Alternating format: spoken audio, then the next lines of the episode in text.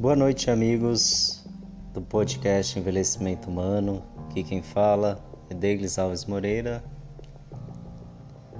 Segundo a Organização Mundial de Saúde, quase 16% das pessoas com mais de 60 anos foram submetidas a abusos psicológicos, financeiros, negligência, abusos físicos ou abusos sexuais. Esses dados são publicados em 2018 e se baseiam nas melhores evidências disponíveis de 52 estudos em 28 países de diferentes regiões, incluindo 12 de baixa e média renda.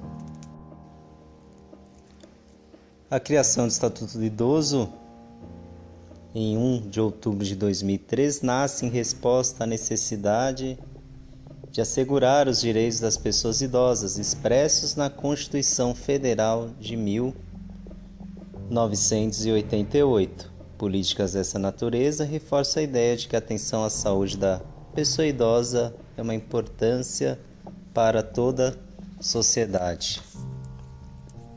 E nós, como profissionais da área da saúde e de estudo do envelhecimento humano, devemos fomentar a qualidade de vida da pessoa idosa, incentivando e preservando a sua saúde física, saúde mental, saúde social e saúde espiritual no enfrentamento das dificuldades inerentes ao processo de envelhecimento humano. É também dever nosso proteger o idoso com ações sociais e debates em toda a sociedade, visando sim que a pessoa idosa possa ter uma qualidade de vida dentro de todo o contexto multidimensional e ser protegido dos abusos que a sociedade comete a essas pessoas.